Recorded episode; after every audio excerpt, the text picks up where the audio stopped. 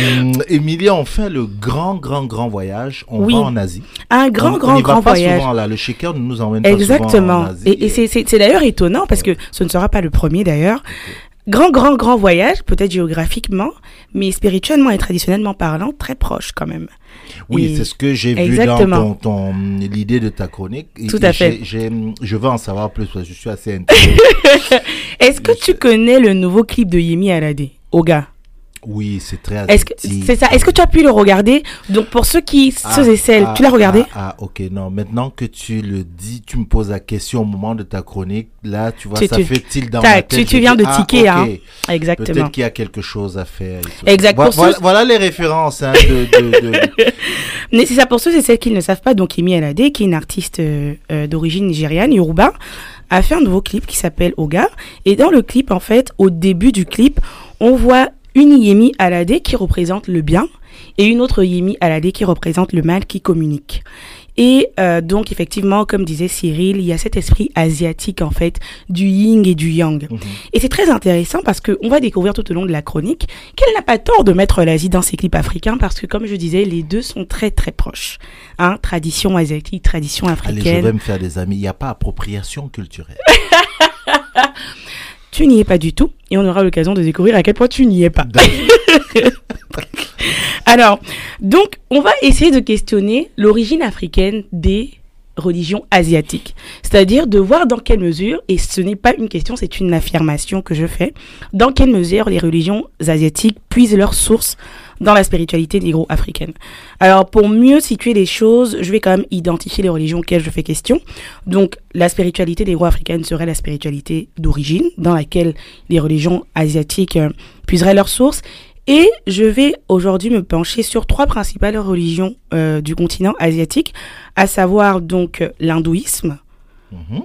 le bouddhisme qu'on connaît et le Mhm. taoïsme. Il faut savoir que ces trois exemples ne sont pas les seuls qui démontrent Troisième, c'est quoi? C'est ça. Donc ces trois exemples ne sont pas les seuls qui démontrent euh, que euh, il y a une origine africaine dans ces religions, mais ce sont vraiment les principales. Et puis je pense que ce sera largement suffisant quand même pour. J'allais euh, poser une question, mais j'allais encore étaler Oui, mon vas-y. Non, j'allais étaler. Non, mon- mais moi, je veux avoir ta J'allais question. étaler mon ignorance à la face du monde là et tout. Non, fini d'abord. Ok, d'accord. Alors, comment se fait-il justement qu'on puisse parler d'Afrique en Asie? Donc, ce qu'il faut savoir, mise en contexte historique rapide et sur euh, laquelle on aura l'occasion de revenir la semaine prochaine, c'est que l'Asie de l'Est, principalement l'Asie, le continent asiatique, mais principalement l'Asie de l'Est, a été initialement peuplée par des Noirs de l'Afrique de l'Est. Donc, dans son origine, les premiers habitants de l'Asie, précisé- précisément de l'Asie de l'Est, c'était des Noirs de l'Afrique de l'Est, donc d'origine nubienne, ce que l'histoire situe. Plus précisément, aujourd'hui, ce qu'on appelle Soudan du Sud, l'Éthiopie, l'Égypte. Donc, dans cette région-là. Et ces peuples africains-là étaient appelés les, les Dravidiens.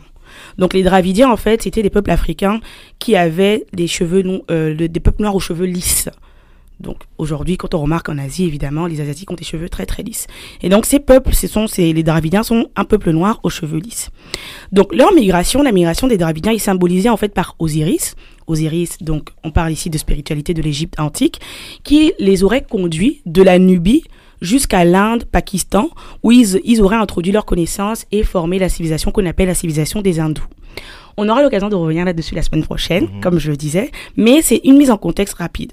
Et donc c'est cette présence africaine, là, cette première présence africaine, qui expliquerait que jusqu'à nos jours, le fond religieux de l'Asie, principalement de l'Asie de l'Est, est vitaliste. Vitaliste slash animiste, ce qu'on appelle aujourd'hui animiste. Donc il voue un culte aux ancêtres, plus précisément.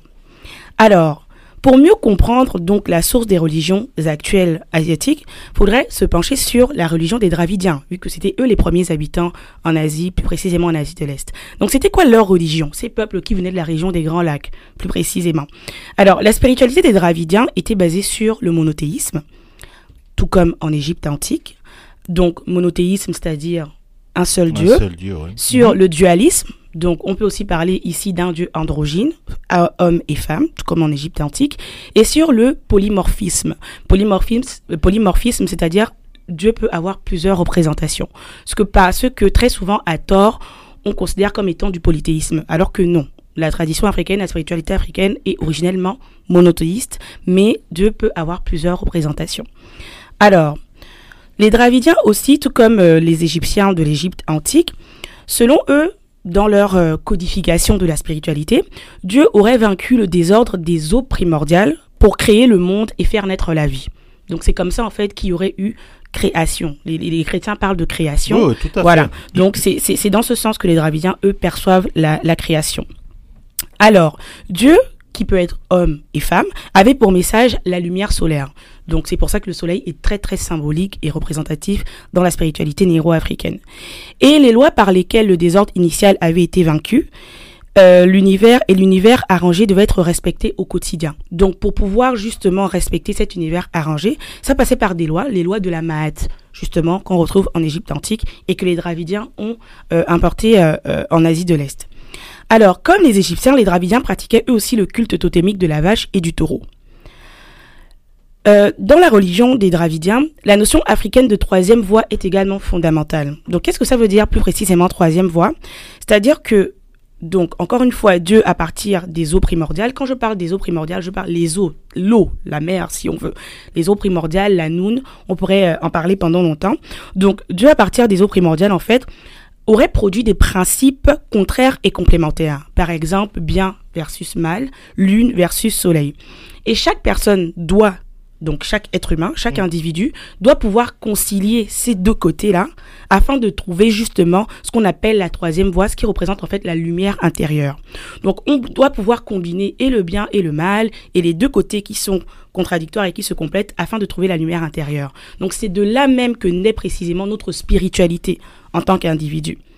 Et pour trouver justement cette dernière, il faut donc faire remonter la lumière intérieure qui, dans la mythologie égyptienne, remonte tout le long des voies respiratoires tel un serpent. C'est pour ça justement que le serpent est symbolique euh, dans la spiritualité euh, néro-africaine et que justement quand il remonte, il revient au front. Donc vous constaterez souvent sur euh, les- le front des pharaons, dans les, dans Il y a les, la il y a, il y a la représentation du serpent, du serpent, ouais, qui démontre à quel point la personne justement a atteint une certaine illumination en fait. Cette illumination peut aussi être représentée par une lumière rouge en fait, donc qui, qui, qui démontre l'élévation de la personne.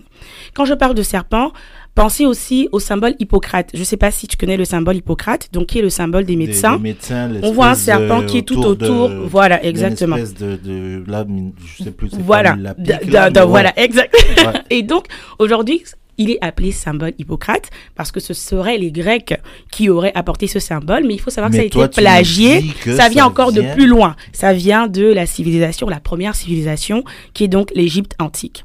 Donc, c'était à peu près ça, la spiritualité des Dravidiens. Donc, maintenant qu'on a dit ceci, on peut maintenant partir dans les caractéristiques de l'hindouisme, du bouddhisme, du taoïsme, pour voir en quoi elles se rejoignent justement à cette spiritualité Mhm. qui originellement était existante en Asie de l'Est. En Asie de l'Est.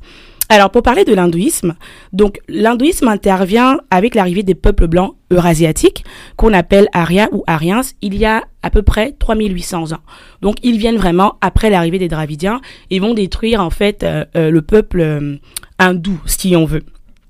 Alors, c'est un peuple de les, les Aryas. C'est un peuple de tradition patriarcale avec pour religion le védisme.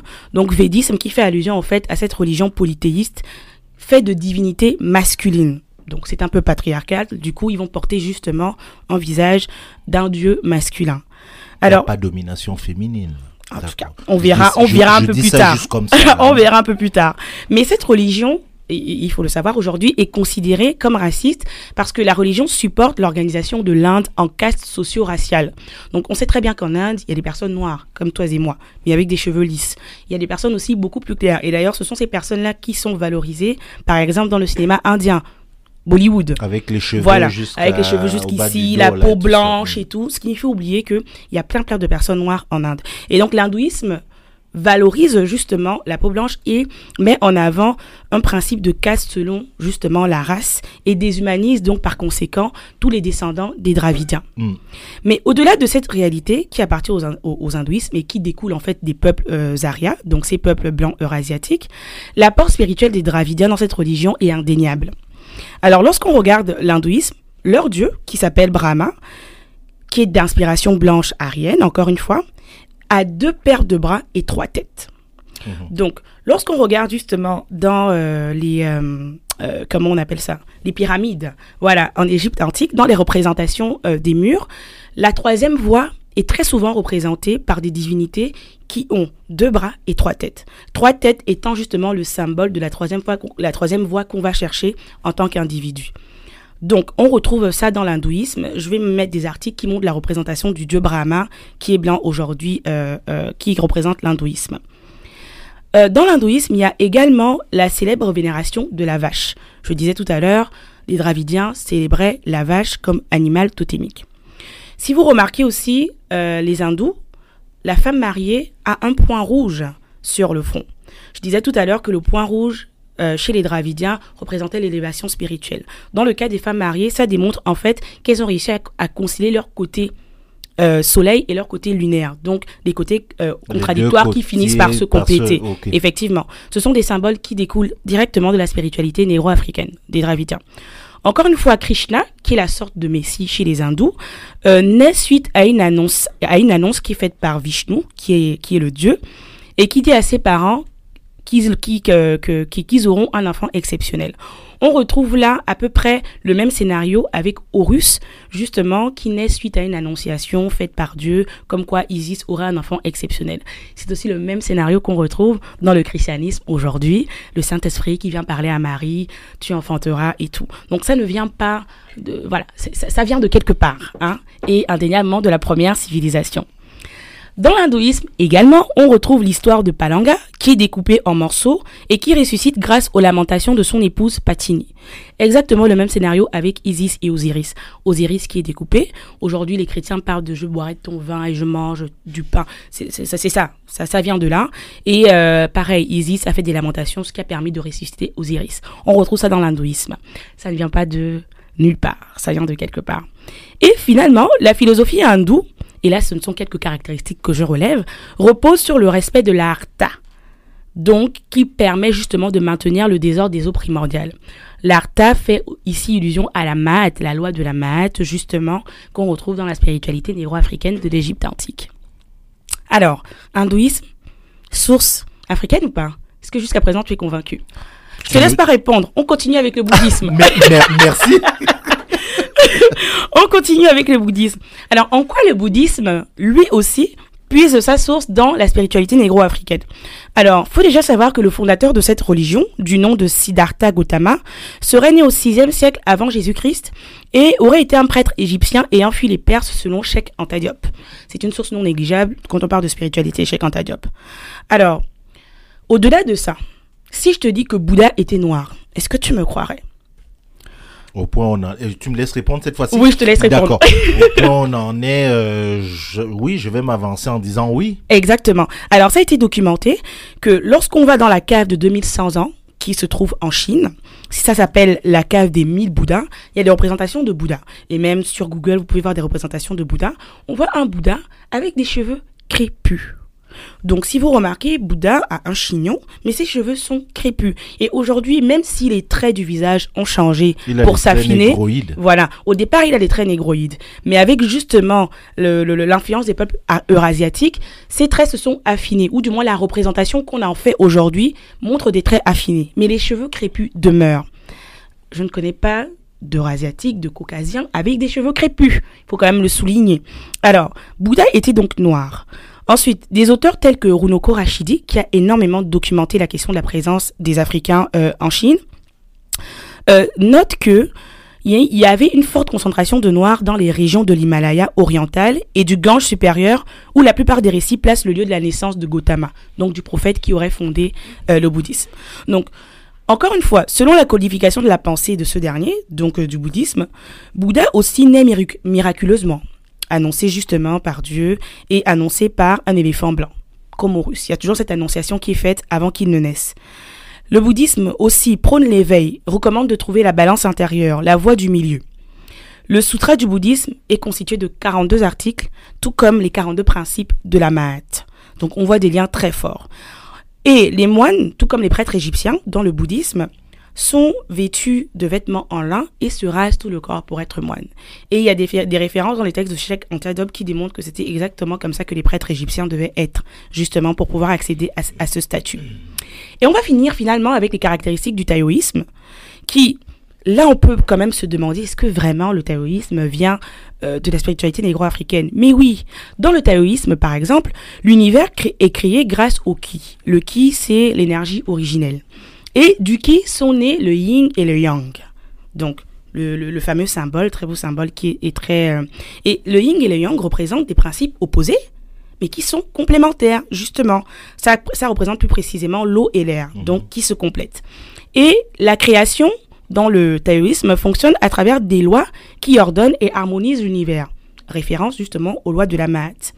Sur le yin et le yang, la représentation que tout le monde a un peu, il y a une ligne de séparation qui est euh, en spirale. Cette ligne de séparation, justement, représente un serpent qui chemine pour trouver l'illumination, dont on parlait justement, à laquelle on faisait référence dans l'Égypte antique. Et le yin et le yang sont contenus dans un disque qui évoque en fait le soleil, parce que disque, justement, qui, qui fait référence à la lumière solaire. Alors, pour finir, on voit que toutes ces religions, dans leur pratique, mettent en avant la pratique de la méditation et du yoga. Lorsqu'on regarde dans les pyramides... ce qu'on appelle yoga Ce qu'on appelle aujourd'hui yoga, tout à fait.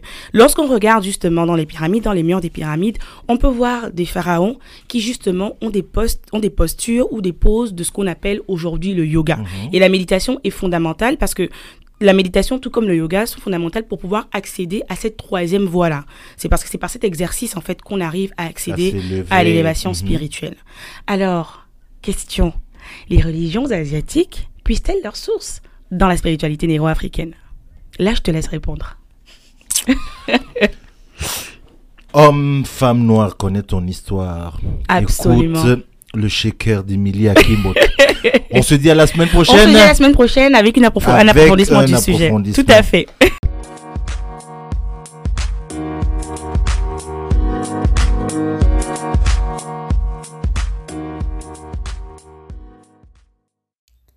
Merci d'avoir écouté Néo-Québec. Vous pouvez retrouver toutes les vidéos des chroniques sur notre page Facebook où nous diffusons nos chroniques live tous les jeudis matins.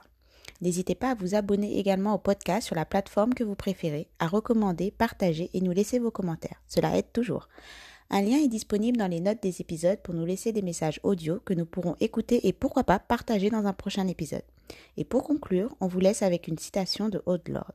Lorsque nous parlons, nous craignons que nos mots ne seront pas entendus ou accueillis mais quand nous sommes silencieux, nous craignons toujours. Il est donc préférable de prendre la parole.